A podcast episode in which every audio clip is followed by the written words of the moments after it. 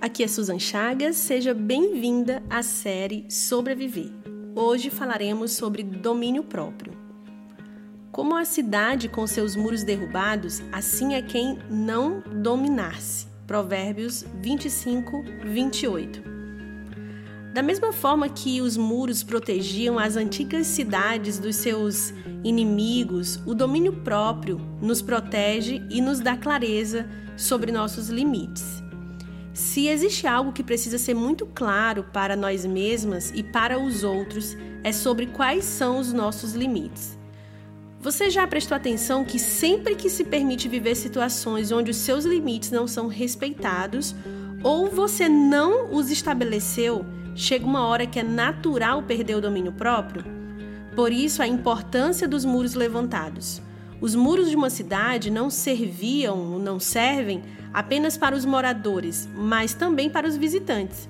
Os muros delimitam territórios e de uma forma muito visível de quem é o governo daquele território. Quando você se conhece e deixa esses limites claros, você está protegendo a si mesma, ao outro e a relação.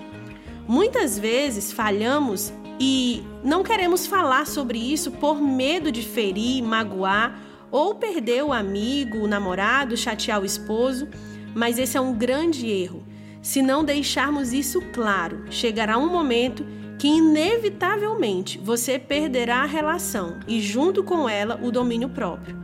Lembre-se que Deus não nos deu o espírito de covardia, mas de poder, de amor e de equilíbrio. Existe um jeito e um modo, é disso que precisamos para que seja possível viver uma vida equilibrada e para que o domínio próprio seja uma marca do nosso caráter.